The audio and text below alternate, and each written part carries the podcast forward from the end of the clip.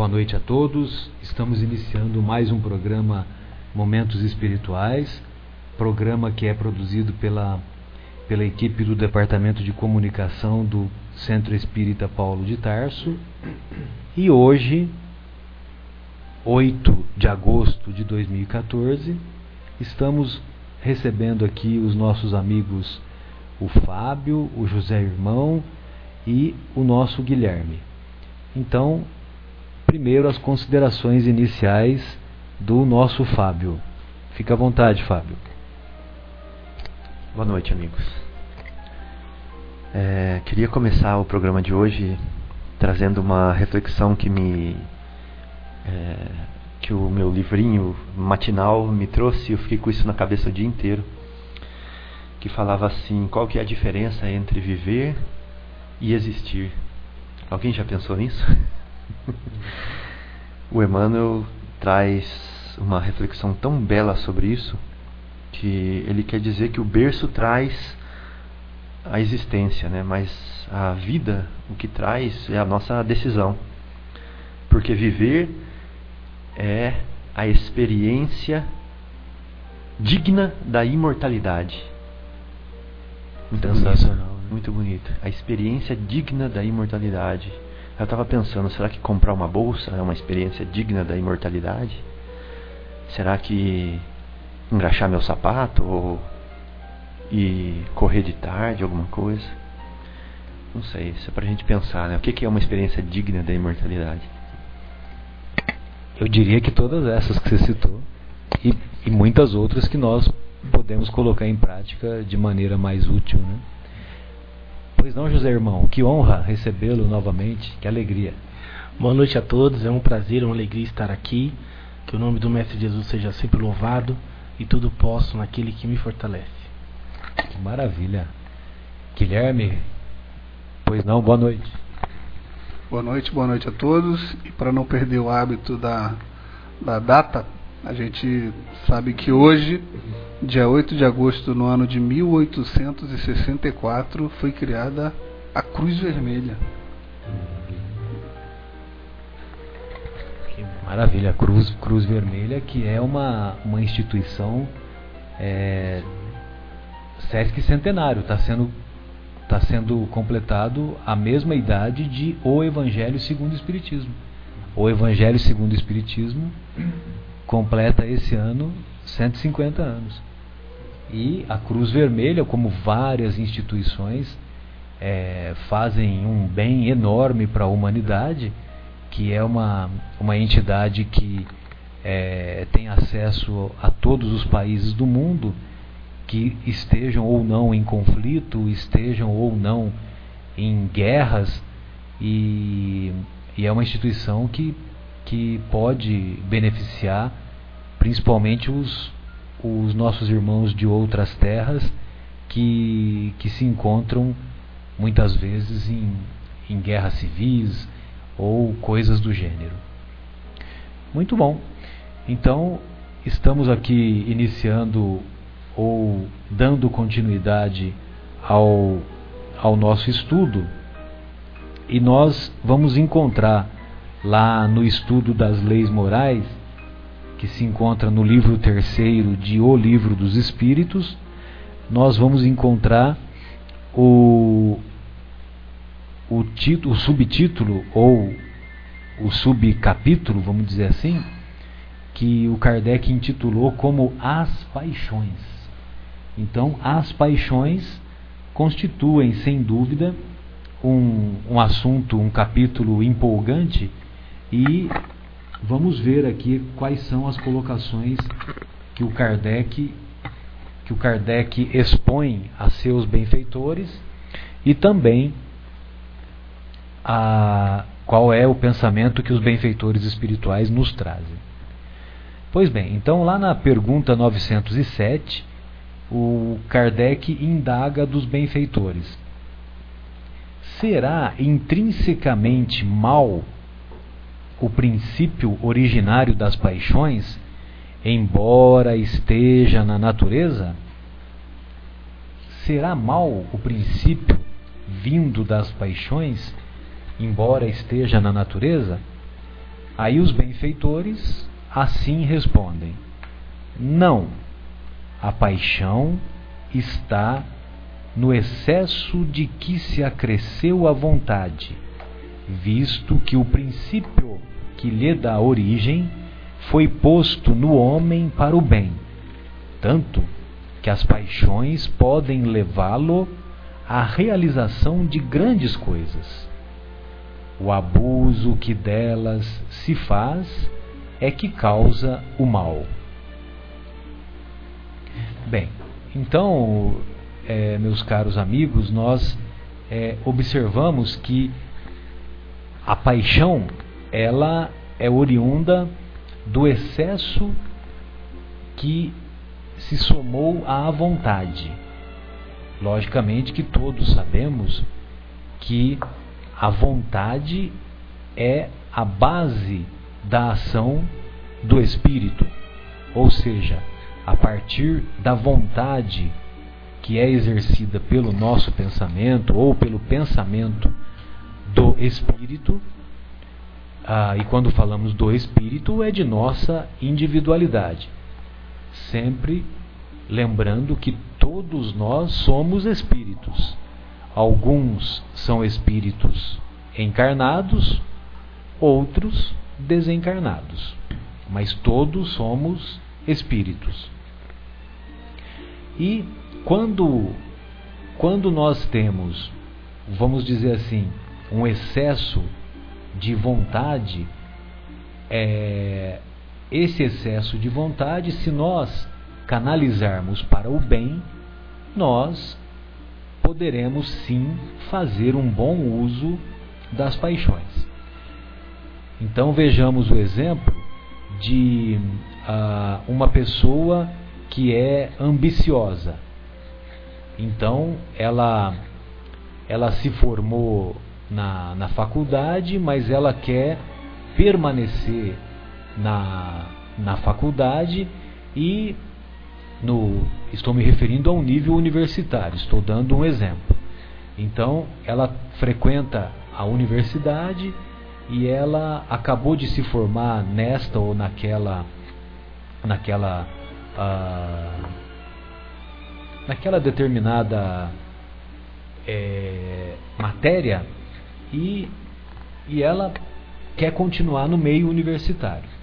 Então, ela termina a graduação, aí ela quer fazer a pós-graduação, depois da pós-graduação, ela quer fazer a livre docência, depois da livre docência, ela quer uh, disputar o direito de ser professor titular desta ou daquela cadeira quando ela se torna professor, a pessoa se torna professora ou professor titular desta ou daquela cadeira, ela ambiciona o desejo de dirigir aquela faculdade e depois dirigir aquela universidade. Então, não há mal nenhum nisso, nessa ambição de, de conquistar, de progredir, de, uh, de galgar os andares, de galgar os degraus que vão levar ao topo desta ou daquela carreira, desta ou daquela profissão. Agora, o problema está, uma vez mais, no comportamento ético que esta pessoa possa fazer. Se ela, se ela é, vai galgando os degraus de maneira ética, de maneira a que ela não prejudica, é, não passa por cima dos outros, não, ah, vamos dizer assim, não passa rasteira na caminhada dos outros, que estão também, é, vamos dizer assim, subindo os degraus daquela escada, não há problema nenhum. Agora, se o seu comportamento é um comportamento diferente, aí esse excesso de vontade que as paixões determinam, aí sim pode lhe ser prejudicial, porque ela é, ela estará ela estará se comprometendo. Ela estará se comprometendo perante perante a lei de Deus por causa do seu comportamento ético inadequado. Companheiros, gostaria de ouvir a opinião de vocês. Fiquem à vontade. Marcelo, a gente pode ter paixão pela música, talvez também, né? Ou, Sem dúvida. É, paixão por pelo jogo, paixão pela pelos homens ou pelas mulheres, paixão pelas crianças, paixão por dinheiro. É uma infinidade de paixões. Eu estou enumerando algumas paixões que estão vindo na minha cabeça para que os ouvintes talvez é, façam uma reflexão junto comigo e pensem no caso particular de cada um, né? No meu caso, todas essas que eu falei.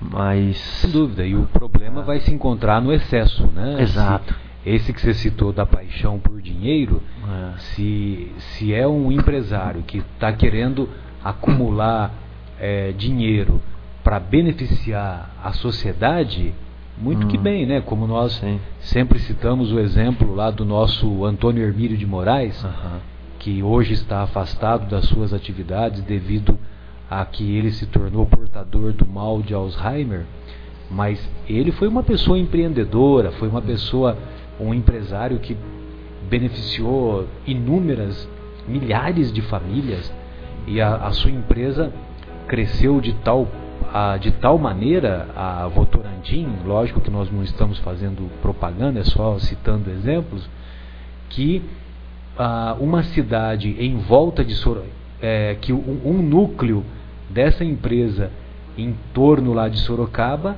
fez nascer uma cidade cujo nome é Votorantim. Então, quer dizer, quando você canaliza para o bem da sociedade essas paixões, certamente é, vai, certamente as paixões são capazes de promover é, o progresso naquela localização, né? Sim. Eu faço preces para o meu chefe apesar dele ser uma pessoa de gênio muito difícil e quase todos os funcionários não gostam dele, pela pelo bem que ele faz, apesar do seu jeito de ser, em levar a empresa e garantir o sustento de tantas famílias. Né? Então, e por uma paixão que o leva, né? Uma paixão que o leva a ter esse sucesso material mas que como consequência acaba trazendo é, o, o, alimento à mesa de muita gente. Que Deus o abençoe. Estava pensando aqui que que viria a ser que se paixão viria a ser uma uma vontade já involuntária. Porque existe a vontade voluntária, né? Eu quero fazer aquilo ali, vou lá e faço, mas tem uma vontade que já vai além. Eu poderia chamar de vontade involuntária Acho que a paixão pode se enquadrar um pouco nisso daí. E aí, se for isso, ela abre caminho para muita coisa. Tem um livro do André Luiz que me chamou muito a atenção, uma passagem, que eles estavam visitando uma pessoa convalescente, um espírito convalescente, estava se recuperando, e duas pessoas que não viam esse espírito há muito tempo do seu círculo íntimo chegaram na sala nesse momento. E uma delas gritava desesperadamente, super emocionada e deixando transparecer as emoções na, na sua voz, no seu na extrapolação, né, daquele sentimento. E o André Luiz usou uma frase que me marcou. Ele falou assim: porque ela ainda não havia aprendido a domar essa esse sentimento involuntário que nascia dela, sabe? Esse sentimento forte não havia aprendido a domar essa paixão dentro dela ainda. Isso é, serve para quase tudo na nossa vida. Né? Muitas vezes nas nossas reações, que são provocadas pelos estímulos que outras pessoas nos dão, a gente age com paixão. Né? Que é uma vontade é, involuntária, incontrolada. E a gente tem que começar a aprender a. Incontrolada é melhor. melhor é, porque. Melhor definido. É, vontade involuntária é meio que de propósito, para provocar mesmo. mas a vontade incontrolada. É. Então, é, para a gente começar a exercitar essa, a observar em nós o que a gente tem de excesso, né? Porque tudo, tudo a gente tem que aprender a controlar, porque nós estamos já nos diferenciando dos animais. Então a gente tem que aprender a controlar aquele desejo sexual descontrolado.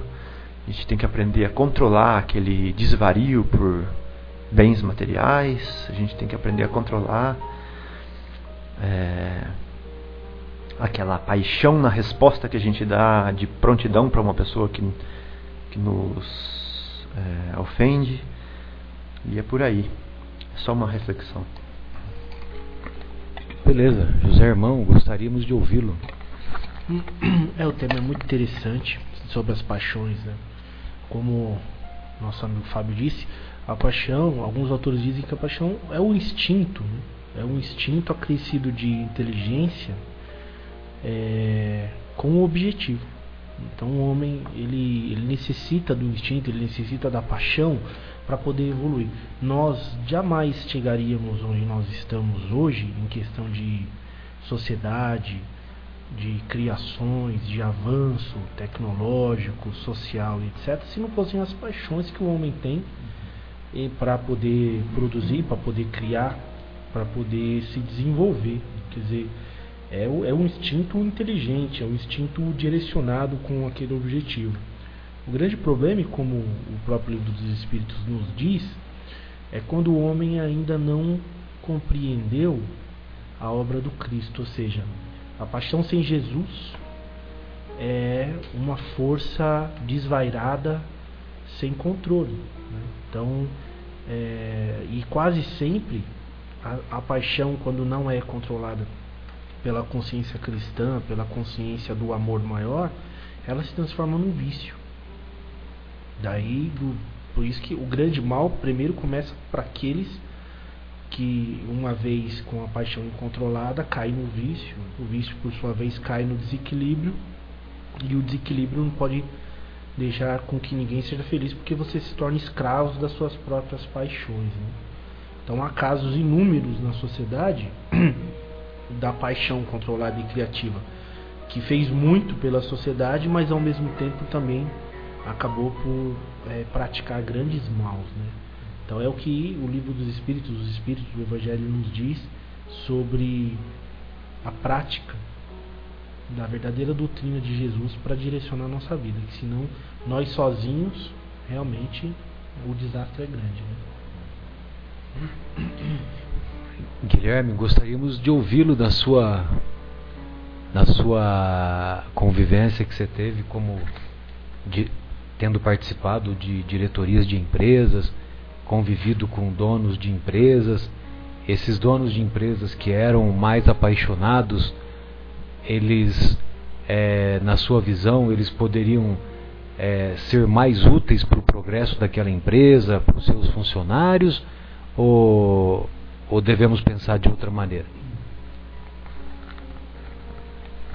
É, Marcelo, esse tema é um tema que a gente poderia fazer um, um programa com 15 capítulos e episódios para discutir, né? Hoje mesmo eu estava conversando com uma pessoa e a pessoa estava se queixando que sabia que na empresa onde ela trabalha, não na área dela, mas na empresa onde ela trabalha, era comum a prática de oferecer dinheiro é, por fora para conseguir determinado tipo de negócio. E é uma coisa que, se a gente pensar friamente, é altamente condenável. No entanto, esse ano que passou, se não fosse essa prática, essa empresa não poderia ter mantido os quase 21 mil empregos que ela mantém aqui no Brasil. Então a gente fica numa, numa questão ética, numa encruzilhada que é difícil de julgar até porque quando você pega para analisar o, o, a questão a fundo, é uma prática comum do mercado. Então é um mercado onde é uma prática que todos fazem, a empresa se não fizer está fora e ela tem responsabilidade com 21 mil famílias. Né? Então essa questão do apaixonado às vezes é, é polêmico. De qualquer maneira, para tentar simplificar, o que eu acho que a gente pode é, dizer é que nós temos um belíssimo filme que retrata uma das maiores e melhores e belas paixões que pudermos que podemos ver que foi a paixão de Cristo, né? do próprio Cristo, né? para com, conosco, com a humanidade. É, acho que essa é a mais pura que tem, é o, o que a gente deve buscar. Mas respondendo a tua pergunta, eu vejo sim muitos empresários e até pessoas que não são donas da empresa, mas que trabalham ali na empresa, que têm paixão por aquilo que fazem, gostam realmente de fazer e buscam cada dia mais levar a, as execuções de tarefas dentro de um mundo capitalista é, para o mais perto possível do que é, é do, que, do que prega os ensinamentos cristãos. A gente já falou sobre essa pessoa aqui, eu vou falar de novo. Chama Alexandre Caldini. Ele é o presidente do jornal Valor Econômico. E a gente escutou uma entrevista, você chegou a escutar também, né? Dele, ele é um estudioso, ele é espírita, estudioso do espiritismo, dá palestras para falar sobre a doutrina. E é um cara que trabalha numa empresa que é dentro do mundo capitalista, é né? uma empresa que precisa de lucro, uma empresa que precisa estar tá concorrente competindo no mercado.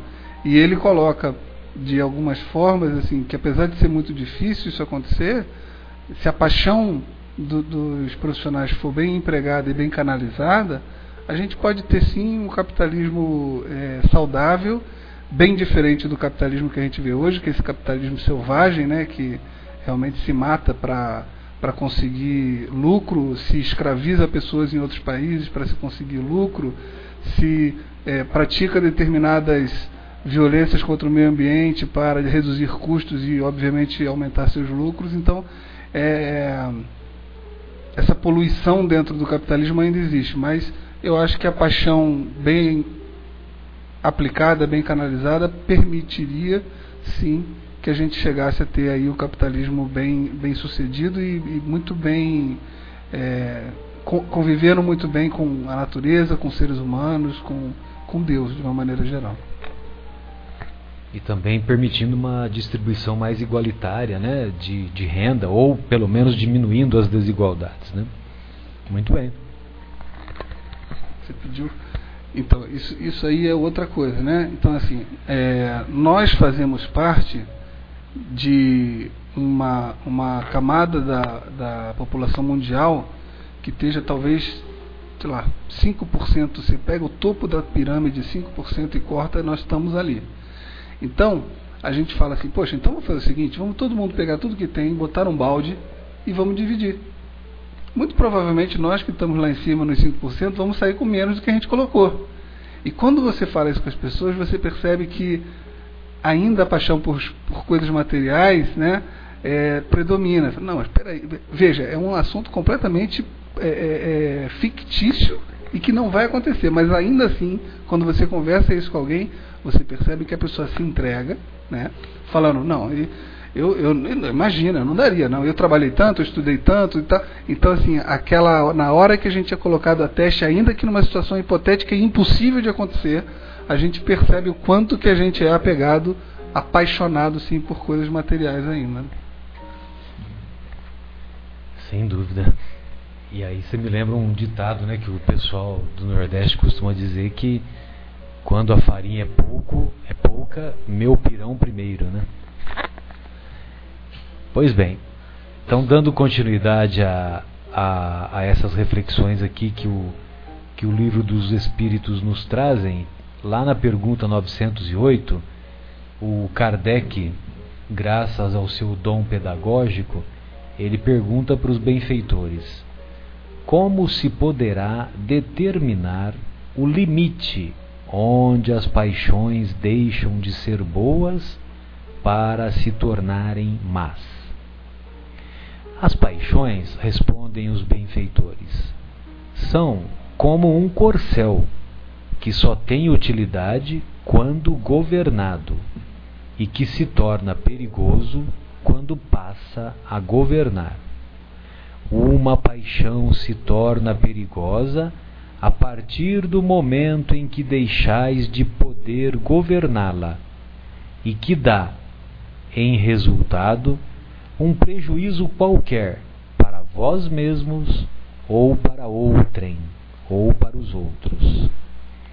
Bom, todos sabemos, é, primeiro devemos definir que quando os benfeitores se referem a corcel, ele está se referindo a cavalo, que era um nome comum utilizado na época em que Kardec escreveu em francês o livro. Então, corcel é sinônimo de cavalo. E nós vamos nos recordar, né, principalmente no meu caso, que sou da década de 60, é, que nós tivemos lá o, o, um veículo que foi produzido pela Ford e que é possível até vos, nós encontrarmos né, por colecionadores ou mesmo algumas pessoas que são é, donas né, desse veículo, que é o, o Corcel, tem aquele Corcel menorzinho, antigo, é e depois, é, que eu também acho que é mais bonito. E depois veio o Corcel 2, né, que é um Corcel, um, um carro mais amplo, né, mais, é, vamos dizer assim, um carro de porte médio. E então os benfeitores eles, eles respondem né, que a o limite, quando as paixões deixam de ser boas, eles se assemelham a um corcel que, que você pode governar, a um cavalo que você pode é, governar. Pode. É, quem pratica equitação sabe bem disso, né? Que você, enquanto você está é, dominando o cavalo, o cavalo te obedece, tá beleza. Agora, quando você perde o domínio sobre o cavalo, aí o aí nós nos recordamos daquele pensamento de Jesus, que quando eles se referem aos fariseus, dizendo que são cegos, e cegos conduzindo cegos levam ao precipício. Então, uma paixão se torna perigosa, dizem os benfeitores, a partir do momento em que deixa de ser governada, deixa de, de poder ser, ser governada. Agora, e lógico que o resultado vai levar a prejuízo não só de nós mesmos, quanto de outras pessoas ou das pessoas que convivemos. Aí o nosso querido Kardec ele faz um comentário. Essa primeira parte foi a resposta dos benfeitores. O Kardec é, faz o comentário iniciando da seguinte maneira: As paixões são alavancas que decuplicam, ou seja, multiplicam por 10 as forças do homem e o auxiliam na execução dos desígnios da providência. Olha que definição que o Kardec dá. Sensacional. Então as paixões são alavancas que, é, que são capazes de aumentar as forças do homem e auxiliá-lo na execução dos desígnios da providência, dos objetivos de Deus. Mas, se, em vez de as dirigir, deixa que elas o dirijam, cai o homem nos excessos e a própria força que, manejada pelas suas mãos, poderia produzir o bem, contra ele se volta e o esmaga. Todas as paixões têm seu princípio num sentimento ou necessidade natural. O princípio das paixões não é, assim, um mal, pois que se assenta, se apoia numa das condições providenciais da nossa existência. A paixão propriamente dita é a exageração de uma necessidade ou de um sentimento. Está no excesso e não na causa, e este excesso se torna um mal quando tem como consequência um mal qualquer. Toda paixão que aproxima o homem da natureza animal afasta-o da natureza espiritual. Então isso é um, um, outra, um outro cuidado que nós devemos ter, porque em nós ainda há o predomínio da natureza animal sobre a natureza espiritual. Então, se nós canalizamos essas energias, essas é, que nem agora há pouco o, o nosso querido Fábio fez menção do, da paixão pelo sexo, o sexo em si é uma troca de energias maravilhosa entre, entre dois seres. Só que essa troca de energias ela deve ser canalizada, deve ser é, continuamente sublimada, né? E então nós devemos estar atentos para a responsabilidade da, da relação sexual. Por isso que nós devemos nos esforçar para, para termos um comportamento monogâmico e esse comportamento monogâmico vai nos fazer ou vai fazer com que nós é, melhor canalizemos essas energias sexuais. Agora, quando quando nós debandamos para o comportamento poligâmico, aí nós estamos fazendo mau uso das energias sexuais. Nós estamos soltando do cavalo para ele é, arrebentar a cerca, né? Exatamente. Exatamente. Pois não? E quando a gente fala de, de paixão, tem uma coisa interessante que Freud dizia que a, a paixão acaba se tornando um vício de vez em quando, né? Porque quando a gente está apaixonado, o nosso cérebro libera algumas substâncias que faz a gente ficar mais feliz, mais eufórico, mais é, é, animado de uma maneira geral. E é muito comum, por exemplo, coisas que, que, que me acometem, que eu posso falar aqui, talvez seja igual com vocês. Então, comprei um carro novo carro novo tem um, um, período de duração daquela paixão. Daqui a pouco você já está querendo trocar o carro, já está achando que o cheiro dele está ruim e tal. Tem aquele período, né? Relacionamentos quando é, mais novo, que a gente começava um namoro, aquela paixão inicial, pô, de querer ver toda hora e tudo mais, que acaba é, entrando num, num, declive natural de, de, de costume, talvez, né? Então, o, o, o, que o Freud coloca são duas coisas, na verdade, que são duas anomalias que acontecem. A primeira é, ao ter esse declive, o nosso cérebro sente falta desse, dessas substâncias é, relacionadas ao prazer e a gente começa a incansavelmente ir buscando novos novos objetos para esse para essa paixão não morrer. Então é aquela pessoa que fica com uma, uma é, outra pessoa do, do, outro sexo e dez dias depois já, já cansou, já está com outra, já está com outra e não para com ninguém porque aquela sensação de estar eternamente apaixonada né, acaba causando uma dependência dessa sensação prazerosa e isso vira um problema. E o outro que ele coloca é que tem algumas pessoas que não conseguem, mesmo que o objeto de paixão seja um só, a pessoa não consegue entrar na curva de declive e ela fica o tempo todo com aquela é, sensação de prazer. E isso acaba gerando uma, uma, uma necessidade, uma carência de posse que gera ciúme. Então, aquela paixão exacerbada acaba virando, às vezes, a gente vê aí nas notícias de televisão, aquele ciúme doentio, da pessoa que às vezes até tranca a pessoa dentro de casa para ter certeza que não vai perdê-la, porque aquilo ali. É, totalmente. E às vezes, assim, a gente fala brincando, mas eu, eu conheço gente que é exagerado com carro também. Tipo, dia de chuva eu não vou sair com meu carro, imagina. Né? Mas, então, então por que tem teto o carro? Né? Se tem teto sair no dia de chuva também. Mas tem gente que chega nos exageros aí, tanto com bens materiais e, e como com outros seres humanos também. Bem lembrado, viu, Guilherme? Nesse primeiro exemplo aí que o, que o Freud citou, é, isso me faz lembrar um, um, um, conceito que, o, que a Joana de Ângeles e o, pela psicografia do Divaldo apresentam, que é a busca incessante e perturbadora pelo prazer. Então, esse é o problema de, de quando você não se satisfaz com um relacionamento, é, seja conjugal, seja antes do casamento, seja mesmo é, depois do casamento, é, que a pessoa não se satisfaz mais, aí ela procura outra pessoa. Aí procura é, uma outra, é, buscando o, atingir aquele prazer que ela não atinge mais.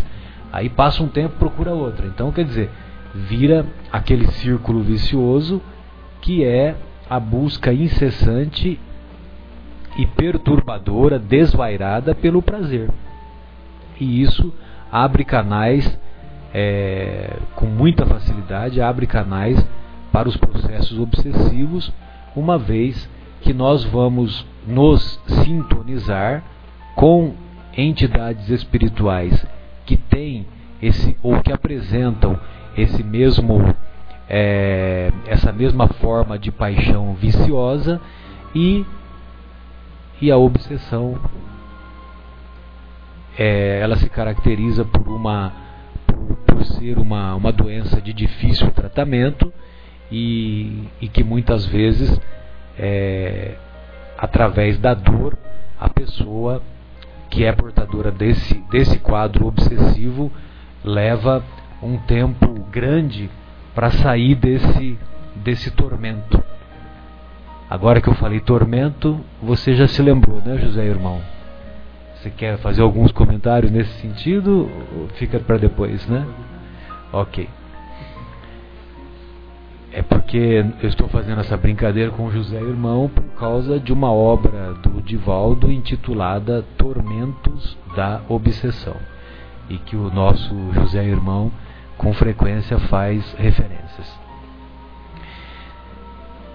Bom, então toda paixão que aproxima o homem da natureza animal afasta-o da natureza espiritual.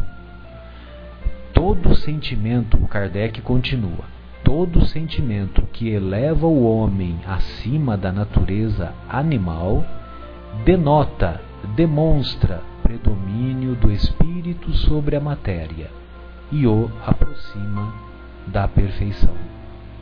Então, logicamente que é, quando nós nos aproximamos da perfeição, que sem dúvida que nós estamos muito distantes ainda, uma vez que somos portadores de inúmeras imperfeições, fruto de inúmeras burradas que cometemos, não só em existências precedentes, como também na atual existência. Mas sempre vale a pena é, nós fazermos uma pequena comparação em que Deus se caracteriza pela perfeição. Deus é a inteligência suprema do universo.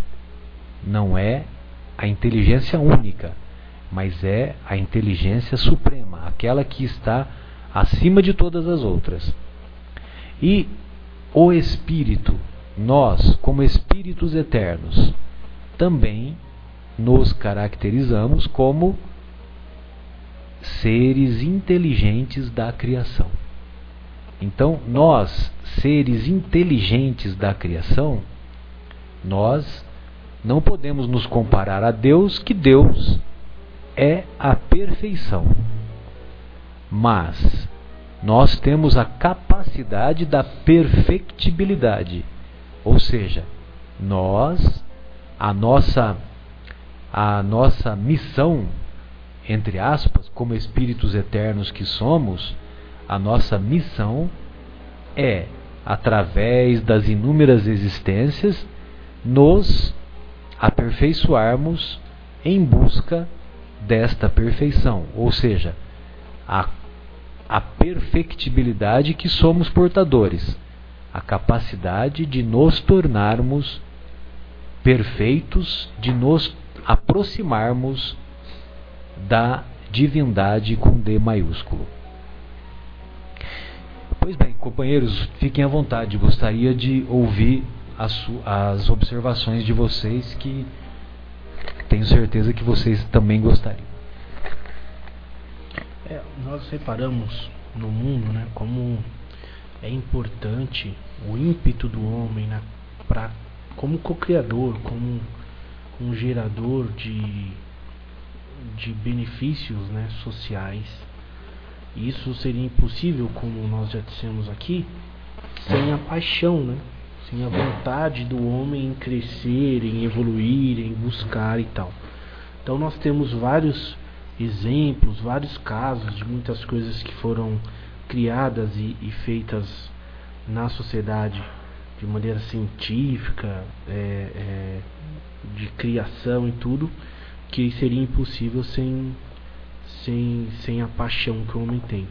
Aquele criador da vacina contra a paralisia infantil, vocês lembram o nome? Você lembra o nome, o Guilherme? Do criador da vacina da paralisia infantil? Seib. O Seib. Albert Seib. Isso, Albert Seib, muito bom. Ouvi uma história sobre ele que ele para ele descobrir a vacina, ele ficou durante vários dias sem dormir, porque toda vez que ele que ele descansava, não sei, obviamente eu não sei se a não sei se a história é totalmente verdadeira, mas me disseram e eu achei a história muito bonita. Que ele, toda vez que ele, se ele, que ele descansava, que ele dormia, ele perdia o fio da meada. Então ele, ele ficava durante várias horas acordado, porque os estudos avançavam de uma, de uma tal forma que ele tinha medo de descansar e, e ter que recomeçar da onde ele parava e tudo mais. Tá? Então, como ele fazia esses estudos sozinho, a, a força de vontade dele para descobrir a vacina era muito grande. Então ele ficava horas né, sem, sem dormir. E o que movimentou isso, se não uma paixão muito forte em criar algo que trouxe um benefício extraordinário até hoje, né? Entre outras coisas, entre outras criações científicas que nós sabemos que o, que o criador de, de tal criação, ele vai lá, ele, ele faz um esmero é, incrível, ele persiste. É, a, a chamada e conhecida, né, o conhecido criador da lâmpada, elétrica, né, o Thomas, Thomas Edison, que ele, ele tentou várias vezes, de várias formas diferentes. Obviamente que nós sabemos que hoje ele não foi o único que desenvolveu a teoria. 700 vezes. Que, e, que e é 700 outros, mesmo. É. Exatamente. Mas para ele, todos eles sabiam que o caminho era por ali. Então, quantas vezes ele foi, persistiu, continuou, filamento mais fino, filamento mais grosso, não pode ser assim, tem que ser assim e até que ele conseguiu o benefício da lâmpada elétrica e hoje nós nos beneficiamos por conta, como eu disse, não só dele, mas de outros estudiosos da época que também estudavam isso e, e, e conseguiam, né? É, no caso do genoma humano, por exemplo, né? quantos grupos de cientistas não estavam na busca é, de desvendar o genoma humano que já traz e trará tantos benefícios para a sociedade. Agora, há um grupo de cientistas no Brasil, que é o, Fidelis, um dos cientistas, e há um grupo de cientistas espalhados pelo mundo, acho que na Europa e nos Estados Unidos, que eles estão muito empenhados é, nos impulsos cerebrais, né?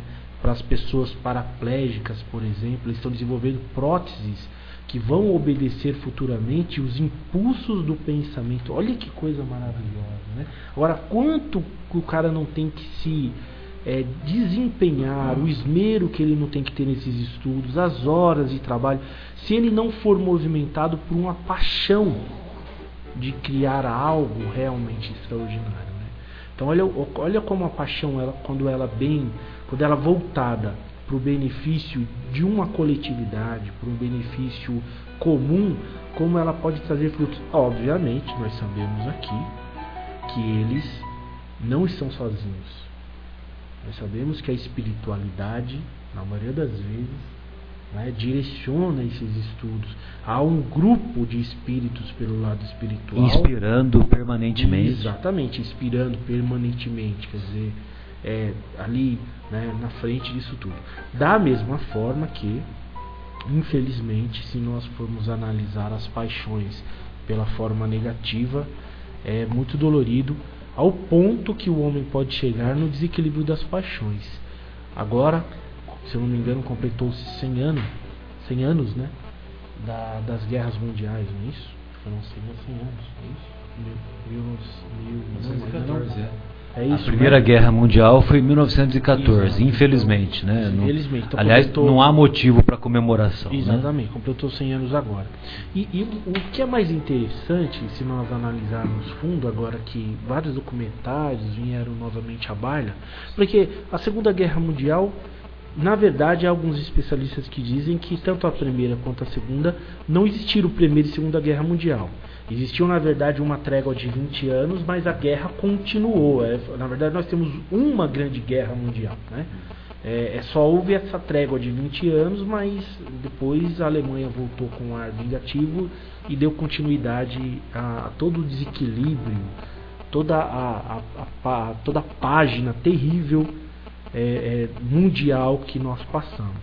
E, e, nós analisando hoje, analisando o, o, o que nos levou à Primeira Guerra Mundial, é algo assim extremamente é, espantoso, porque não há de fato um motivo muito profundo para ter desencadeado a Primeira Guerra. Na Segunda, sim, porque nós sabemos do avanço do nazismo, sabemos do avanço de Hitler, da, da, da tendência e busca de dominação da Europa e do resto do continente. E, e inclusive nesta época, os aliados, no caso Inglaterra, no caso a França, eles demoraram para responder a, aos avanços de Hitler porque eles não queriam mais a guerra, porque já sabiam dos estragos que a Primeira Guerra tinha feito, né? que a trégua de 20 anos é, a, a da trégua de 20 anos estavam trazendo. Mas na Primeira Guerra, se nós formos analisar, veja bem, o mundo passava por uma fase de progresso muito grande. Havia um desenvolvimento, obviamente, não totalmente coletivo, mas quando nós pegamos a época de ouro, do glamour, é quase sempre pré-Primeira Guerra Mundial, se vocês repararem. Há um certo glamour no ar, há uma, um certo cavalheirismo no ar. E há uma certa pós-depressão depois das, das, guerras mundiais, né? Quer dizer, o expressionismo alemão, toda a, aquela, aquela parte artística conturbada que veio logo depois, uso das drogas como consequência e assim por diante. Ali nós temos o assassinato do, do ministro, se não me engano, austro-húngaro, correto? Que foi um assassinato por radicais separatistas daquela região houve o assassinato dele ali. E por conta desse assassinato, houve toda uma mobilização de exércitos em volta disso. É, isso que foi o gatilho né, da Exato. Primeira Guerra. Mas no, o mundo, se você for ver, não estava passando por uma crise mundial. Quando você começa a analisar mais a fundo os motivos, você vê que o que pega ali é a soberania dos estados. Então nós estamos falando aí, de uma maneira mais simplificada, nós estamos falando do orgulho soberano de cada estado. Bom, se mexer com ele, mexeu comigo. Eles achavam que a guerra não ia se estender tanto, então existia a empáfia e a paixão pelo imperialismo que existia naquela época. Podemos dizer que a Primeira Guerra foi uma inconsequência, né? foi uma atitude irresponsável de vários países que não sabiam onde estavam de fato se metendo, não é? por uma questão de um orgulho exacerbado. Exato. Se nós formos analisar no, no, no, fim. E olha só, no final das contas, no, no que nós fomos parar. Uma consequência, um marco terrível da nossa história, que deixa, deixa consequências para nós até hoje.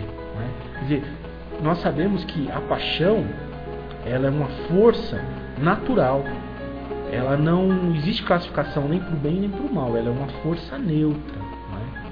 E aí nesse meio nós podemos também analisar os homens de gênio, os homens de vontade, os homens de atitude. Que queiram, não estou aqui defendendo pelo amor de Deus nada, mas eles não são medíocres, são homens que marcaram é, é, o, o, a história e o mundo, mas às vezes de uma maneira tão negativa. Se nós formos analisar uma figura como Hitler, por exemplo, ele era de uma força de vontade extraordinária, mas com um motivo altamente equivocado, profundamente sombrio, totalmente maluco, louco. Né? E assim todas as, as gerações de homens, de, de, de, senhores da guerra daquela época. Eles tinham o poder de mobilizar multidões poder magnético, né? Nós sabemos, obviamente, claro, todo mundo diz do poder hipnótico que tinha Hitler e tal, que foi obviamente fortalecido pela fome extrema que os alemães estavam passando naquela, naquele momento. Se você, quando você passa por uma crise muito grande, e aí que entra a fé. Olha que interessante. Porque os apóstolos, e eu não estou falando só dos apóstolos de Cristo, mas me refiro, me refiro aos apóstolos de todas as épocas, que são dotados de fé, eles são testados, digamos assim, ao extremo. Mas eles já sabem, já criaram uma consequência de não adotar posturas violentas ou posturas que eles sabem que vai trazer consequências terríveis à alma. Né? Diferente de nós ainda que no primeiro teste que nós temos, quase sempre toda a nossa moral né, se dilui, toda a nossa consciência de humanidade se dilui, como aqui, como o Marcelo disse, e uma das frases, quando a farinha é pouca, o meu pirão primeiro. Né? Então é nesse momento que nós vemos se Cristo, se o que ele passou para a gente como a doutrina de amor, realmente o tanto que ela está ou não cristalizada em nós.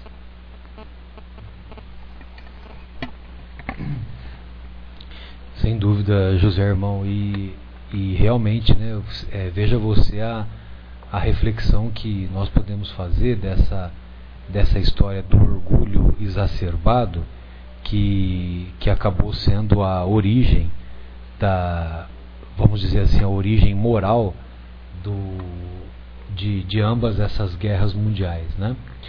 Porque o orgulho como a nossa querida Anete Guimarães nos ensina, é, é aquela pessoa que se acha melhor do que as outras. Ela não se importa se você é, se você acha que ela não é melhor. Ela sabe e ela se acha melhor do que as outras.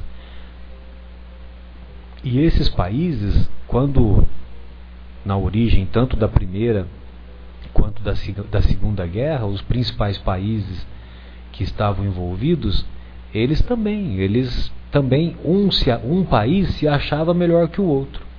E aí é fácil de, como nós temos o conhecimento espiritual e sabemos da influência que os espíritos exercem em nossas vidas, a tal ponto que, de a miúde, são eles os espíritos que nos dirigem, então, ficou fácil para eles, para eles, os, os espíritos menos evoluídos, para eles exercerem essa influência negativa, sobretudo nos líderes é, daqueles países na época, e, e, e provocar toda aquela todo aquele extermínio de triste memória para nós.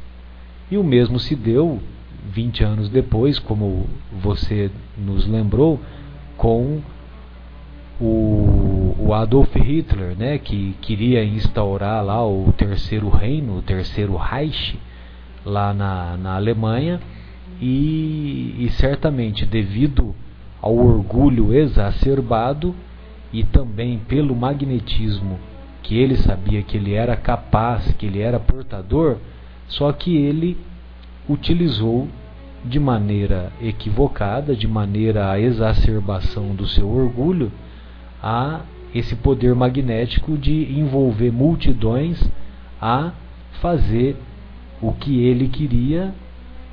Muitas vezes a gente vê os discursos da época, né? São discursos inflamados e discursos que, que as pessoas que era capaz de você escutar uma mosca uma mosca é, voando, né? Porque o silêncio era absoluto. E nós ficamos pensando, né? Como que uma inteligência, uma capacidade daquele porte, se, se essa inteligência, essa capacidade, esse magnetismo todo, se ele utilizasse em poder ou em favor do bem, em favor de estimular as pessoas a trabalharem, a se esforçarem, a levantar a autoestima e não a usar a baixa estima do povo alemão na época como revolta, como ódio, como um motivo a mais para instaurar a guerra, é, teria sido muito mais útil. Mas, infelizmente, é nós chegamos à conclusão que é que se trata do mau uso que se faz das paixões. E nós vamos observar agora, na questão 909, essa questão 909, para mim em particular, ela é muito ela é muito uh, muito emocionante, muito estimuladora, porque ela nos deixa de maneira clara que todos somos capazes de superar quaisquer problemas, quaisquer dificuldades, quaisquer desafios que possam sobrevir em nossas vidas. Então o Kardec pergunta assim para os benfeitores: Poderia sempre o homem, pelos seus esforços, vencer as suas más inclinações? E veja você que ele pergunta poderia sempre, não é poderia de vez em quando, né? Poderia sempre o homem, pelos seus esforços, pela sua dedicação, pelo seu trabalho, vencer as suas más inclinações? Ao que os, aos que os benfeitores espirituais assim respondem: sim, e por vezes fazendo esforços bem pequenos. Olha só que resposta, que resposta, é, como se diz, uma resposta reveladora, uma resposta impactante, né, José Irmão? É, que através de esforços bem pequenos, nós somos sim capazes de vencer as nossas más inclinações. O que lhe falta, completam eles, o que lhe falta é a vontade. Ah, quão poucos dentre vós fazem esforços. Ah, quão poucos dentre vós fazem esforços. Então vejam vocês, companheiros, que todos nós somos sim capazes de vencer as nossas más inclinações. Todos nós sim podemos exercer a vontade para superar a impaciência, superar a má, a, a má vontade, superar a preguiça, superar o hábito infeliz de fazer fofoca, superar o hábito infeliz de usar as energias de que todos somos portadores em benefício do bem e usar em benefício do mal todos nós nos é, somos capazes sim de superar as aflições, de superar as dificuldades ou as pedras do caminho. E nós nos lembramos. É chamada porta estreita, né? É a capacidade de entrar pela porta estreita que o Fábio está nos referindo, está nos lembrando. E para nós nos entrarmos na porta estreita, meu caro Fábio, nós, nós devemos emagrecer.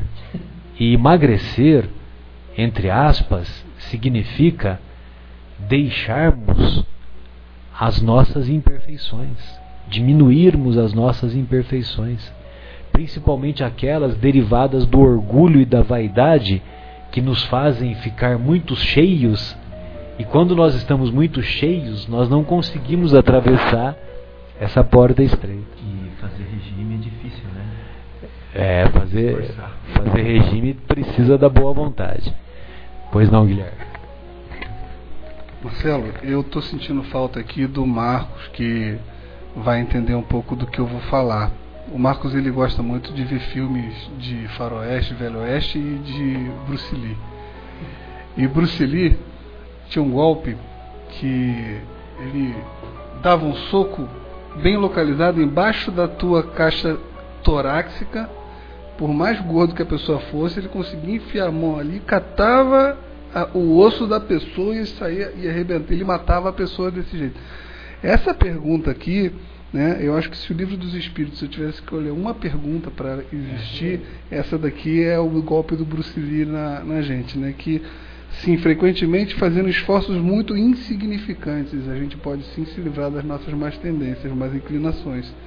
E a verdade é que eu discordo um pouco, mas assim, na grande maioria das más inclinações, realmente não é muito difícil a gente mudar. Né? E eu fico me perguntando por que, que eu não mudo então? Por que, que é tão difícil a gente mudar se de fato eu concordo que não é tão significante o esforço para fazer essas mudanças? É triste. É triste ler isso aqui, dá vontade de parar de ler o livro, sabe? Porque essa pergunta aqui me mata toda vez que eu passo por ela, é uma coisa que me faz parar para pensar.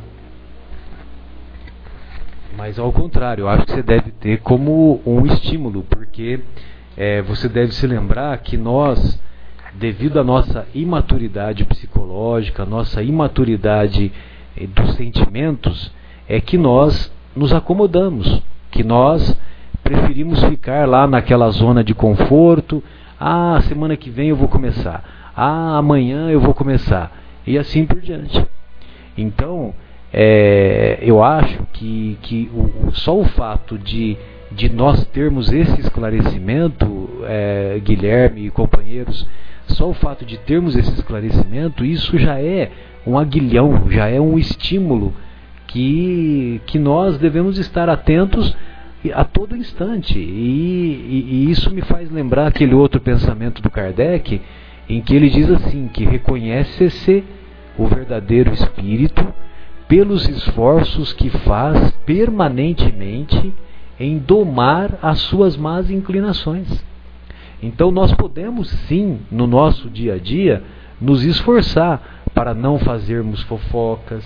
Será que é tão difícil ficar sem fazer fofoca? É tão difícil ficar sem falar mal da vida dos outros? É tão difícil ficar sem falar palavrão? É tão difícil ficar sem ser descortês com os outros, sem ser deselegante, sem agir de maneira deseducada com os outros, seja no elevador, seja no, no, nas escolas, nas ruas, nos campos, nas construções, como diz o, o Chico Buarque na sua música, né? Do Vandré. É, ah, é o Geraldo Vandré, desculpe, nas escolas, nas ruas. Uhum. Então, quer dizer, nós somos sim capazes, né? Pois não, José Irmão. É, eu, o Guilherme colocou um ponto muito interessante, porque nós quase sempre nós vamos levando no banho-maria, né?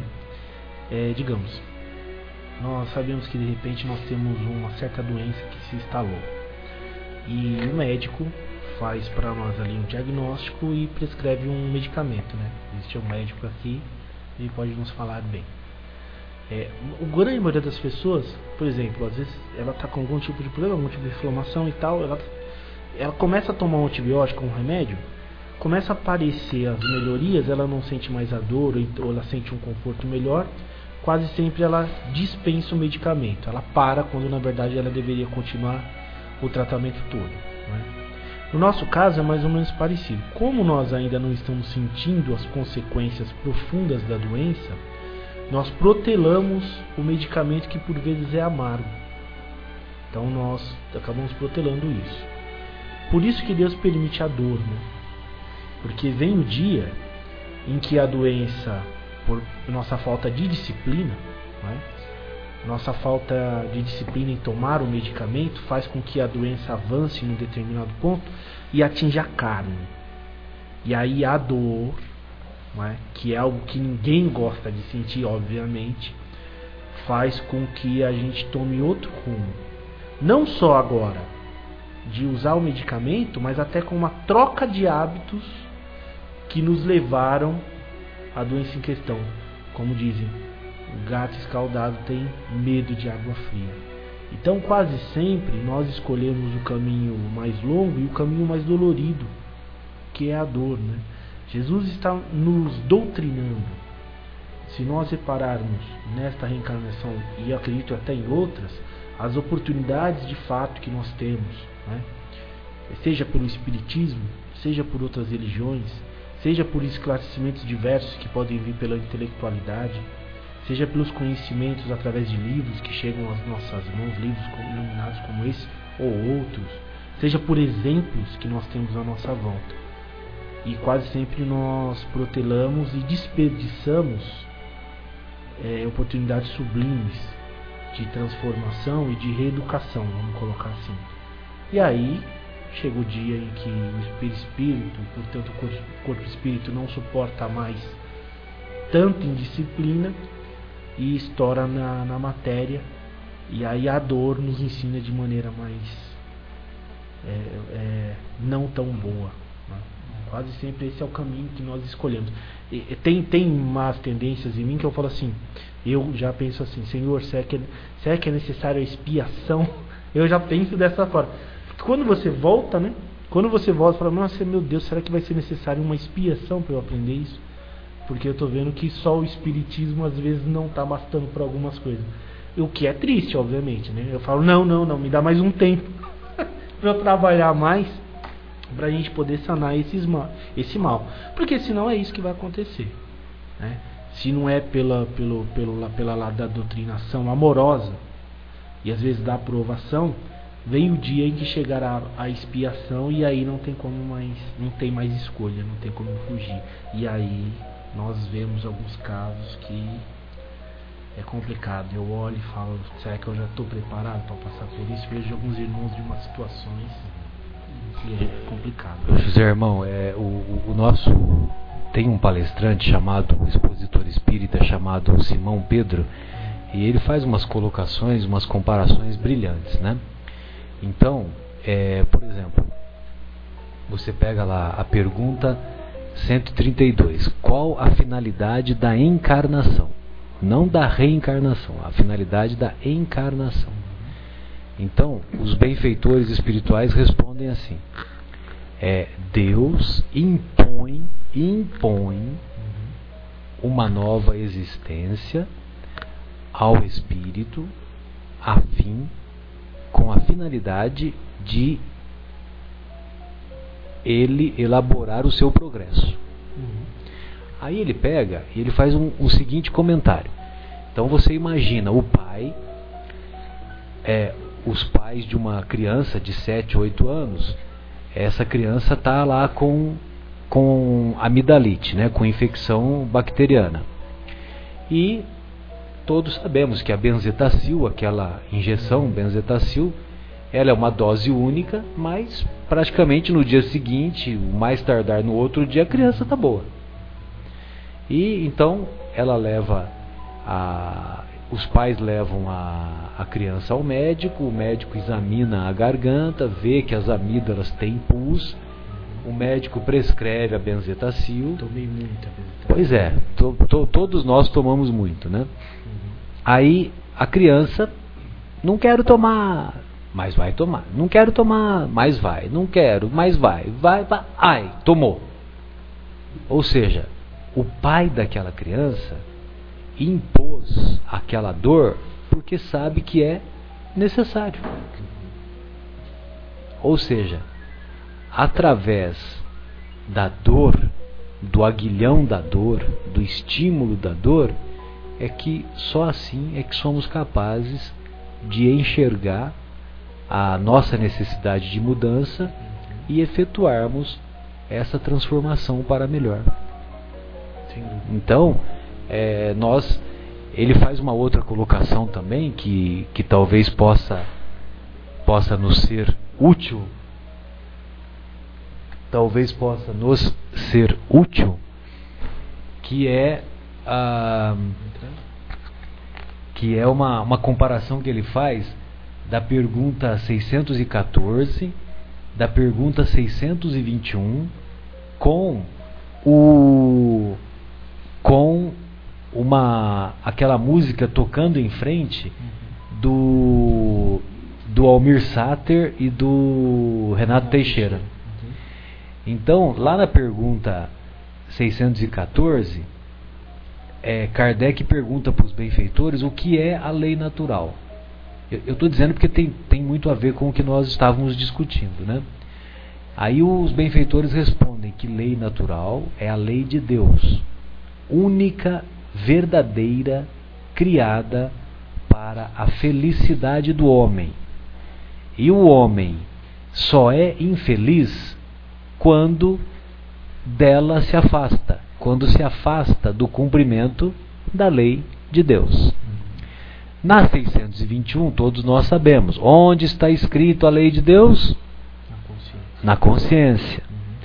Um pouquinho mais para frente, na pergunta 920, 921, é, Kardec pergunta o que é felicidade relativa, já que felicidade absoluta é muito difícil de nós de nós obtermos aqui no planeta, né, na atual encarnação.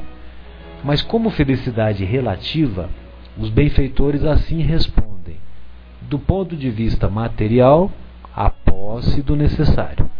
Do ponto de vista moral, a consciência tranquila, ou a consciência de novo, a consciência tranquila e a fé no futuro. E a fé no futuro. Pois bem, aí o nosso querido Almir Sater e Renato Teixeira, eles terminam aquela música tocando em frente, tocando em frente, eles terminam assim: cada ser carrega em si o dom de ser capaz, o dom de ser feliz. Então vejam você que comparação maravilhosa e, e, é interessante isso porque todos nós sabemos que, que muitos cantores, muitos compositores, muitos letristas das mais variadas vertentes, quando eles estão lá executando as suas obras, eles estão sendo inspirados. Eles estão sendo inspirados, como nós tivemos oportunidade de falar no programa passado, né, que a, que a Sônia nos lembrou, né, do, do nosso querido Raul Seixas, que, que fez aquela composição maravilhosa, Tente Outra Vez, né, e esse Tente Outra Vez foi capaz de de resgatar muitas almas de muitos abismos em que elas se encontravam. Então, quer dizer, né, veja você que provavelmente o Renato Teixeira e o, e o Almir Sater, talvez eles nunca leram o, o livro dos Espíritos realmente. Ou então talvez tenham tomado conhecimento dos conceitos quando estavam lá na, na erraticidade, entre uma encarnação e outra. Né? E, e aí, quando, quando foram compor a música, eles tiveram a inspiração e colocaram os conceitos que, que nós podemos ver de maneira clara lá em O Livro dos Espíritos. Né? Não mais através de parábolas, mas sim de maneira clara, de maneira insofismável, de maneira sem engano. Então, é, é esse, essa era a reflexão que nós gostaríamos de passar. Bem, então nós estamos, nós vamos deixar para o próximo programa ou vamos seguir adiante? Faltam três perguntas para acabar as paixões? Ah, sim, eu acho que até dá. É... Dá, três, dá três programas, né? Bom, então no, no, é... eu acho é eu acho, Guilherme, que valeria a pena nós deixarmos para o outro, viu? Porque vai. É porque não só porque vai mudar um pouco o tema, como também é, são reflexões aqui que que que como o, o nosso José Irmão estava lembrando aqui, né? E a gente tem feito uma média de duas a três, às vezes quatro perguntas por programa, né? programa que vem força a participação dele, né? Que ele está bastante ausente, então ele. É, tem esse detalhe também, né? Que o, inclusive tem um processo que está sendo aberto aí contra ele, né? Uma CPI. É, uma CPI. Bem, meus queridos amigos, nós estamos encerrando este nosso encontro novamente. É, nós desejamos do fundo dos nossos corações que essas reflexões possam ser úteis para a caminhada evolutiva. Nós temos certeza que essas reflexões estão sendo úteis para nós, para individualmente cada um de nós e que também nós tenhamos uma semana produtiva, tenhamos uma semana em que nós nos procuremos nos esforçar continuamente para dominar as nossas más tendências, as nossas más inclinações. É, meu caro José Irmão, suas despedidas, por favor. Foi mais foi uma grande alegria mais uma vez estar aqui com vocês. Que Jesus possa abençoar a todos e que Deus os sustente na palma de suas mãos. Boa noite, amigos. É, se eu pudesse deixar um pensamento final, depois de matutar bastante aqui no que nossos amigos falaram. Ó o mineirinho, ó, matutar. Eu falaria pra gente ficar atento quais, em quais são os nossos sentimentos. Quando a gente tem vontades, quando a gente persegue ideais, quando a gente luta, quando a gente executa, sempre tem um sentimento por trás. Pra gente ficar atento, que sentimento é esse? É um sentimento digno de porta estreita? É um sentimento que me leva ao Pai? Acho que por aí, se a gente tiver essa reflexão sempre, a gente tem um norte para seguir. Um abraço para todos, bem carinhoso. Guilherme, suas despedidas. Um abraço para todos, até sexta-feira que vem, com ou sem a presença do Zé Irmão. e um bom fim de semana para todo mundo. Tchau, tchau. Hoje tinha o que?